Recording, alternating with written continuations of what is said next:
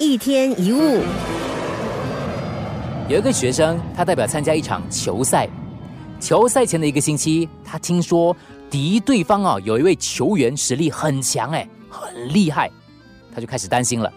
整个星期都在想这件事。哇，那个人听说很厉害嘞，到底有多厉害呢？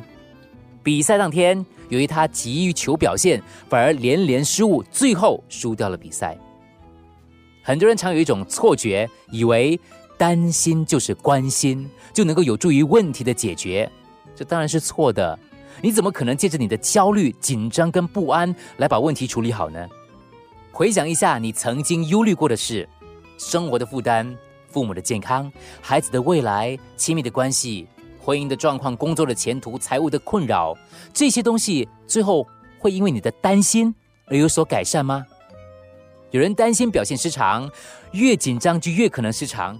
有人担心晚上失眠，结果因为担心真的失眠。很多人担忧自己会受苦，他就已经因为自己的担忧而受苦喽。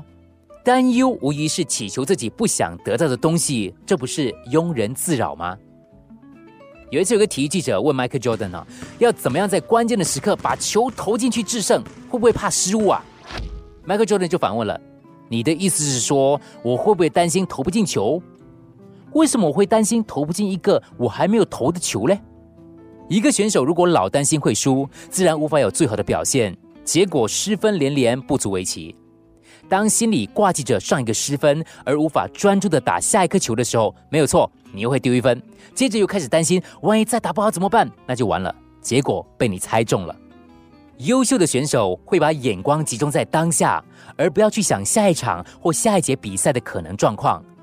同样的，一个懂得生活、做事有效率的人，会专注在此时此刻，而不是下一刻、下一件事、下一个目标、下一段旅程、下一个假期。你可以问自己，这件事情发生的机会究竟有多少？